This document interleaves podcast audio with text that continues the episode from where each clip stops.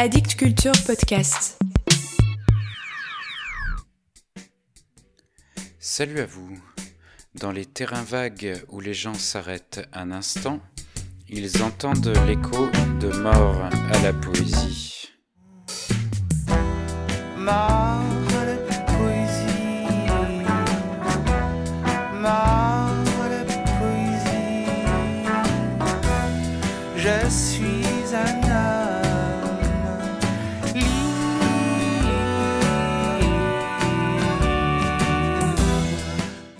On reste au Japon avec un poète très proche de Tamura Ryuichi dont je vous parlais la semaine dernière. Tous deux faisaient partie d'un groupe de poètes d'après-guerre qu'ils nommaient l'école Areshi.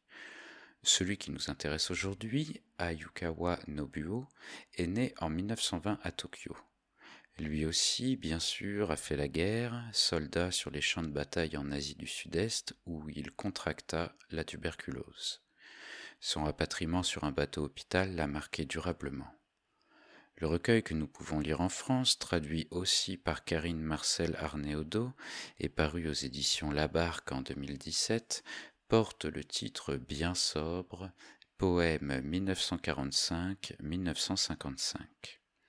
Composé de cinq parties qui abordent des sujets aussi variés que la mort, l'amour, la vie intellectuelle, la ville, par exemple, ce recueil est guidé tout du long par une grande mélancolie. Ce livre est considéré au Japon comme un ouvrage fondateur de leur poésie moderne. Ayukawa Nobuo est décédé à l'âge de 66 ans en 1986. J'avais alors deux mois et demi. Pour faire plaisir à une fidèle auditrice de ce podcast, je ne vais vous lire qu'un seul texte aujourd'hui. Écoutez. Idiot. Dans les terrains vagues où les gens s'arrêtent un instant, au-dessus des décombres, on assemble le bois de construction.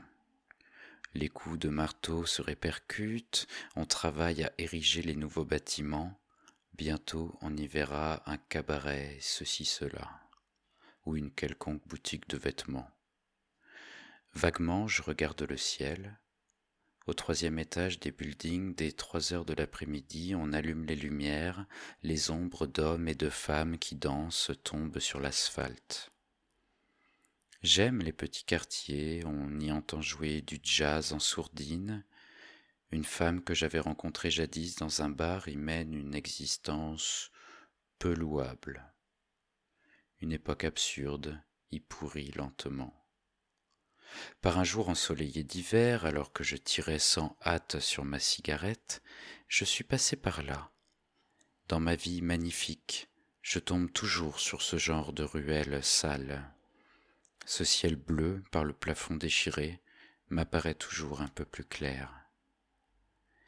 Quand le jour commence à décliner, les théâtres expulsent des gens tout noirs, des bruits de pas solitaires au-dessous des bâtiments gris d'une ville où les fils électriques frémissent, se faufilent au travers des ombres qui se bousculent nombreuses dans l'écho lointain de cette solitude, il y a un petit peu de l'essence de la tristesse.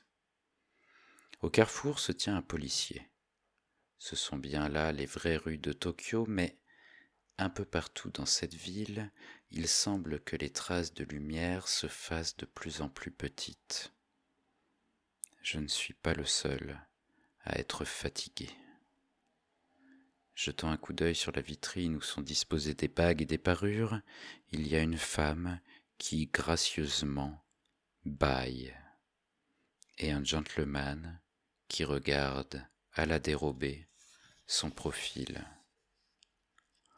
Sur la place où, au printemps, un candidat au Parlement s'adressant à des salariés et à des ouvriers avait dit tout le mal possible du gouvernement, un panneau publicitaire d'un cirque est ballotté par les rafales de vent. Mon regard ne saurait perdre les petits oiseaux qui ont fait halte sur les branches mortes des arbres le long de la rue. Alors que je regardais la jeune fille sur la photo du cirque, je laissais échapper un léger claquement de langue.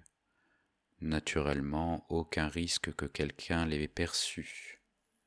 cette année encore, il semble bien que je n'ai pas réussi à me marier. Et maintenant, que devrais-je faire? Devrais-je prendre ma place dans la queue et acheter l'édition du soir, lire et me débarrasser comme hier des événements du jour? Quand les nouvelles du jour lues se seront débarrassées de moi, j'irai boire un café dans un salon de thé pour réfléchir devant ma tasse au projet qu'il me faut faire maintenant.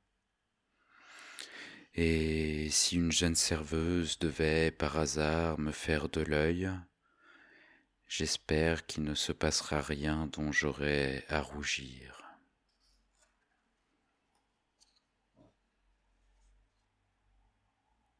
Voilà pour aujourd'hui.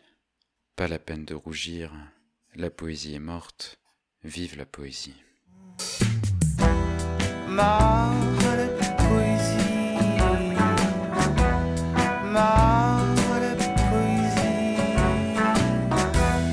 Je suis un.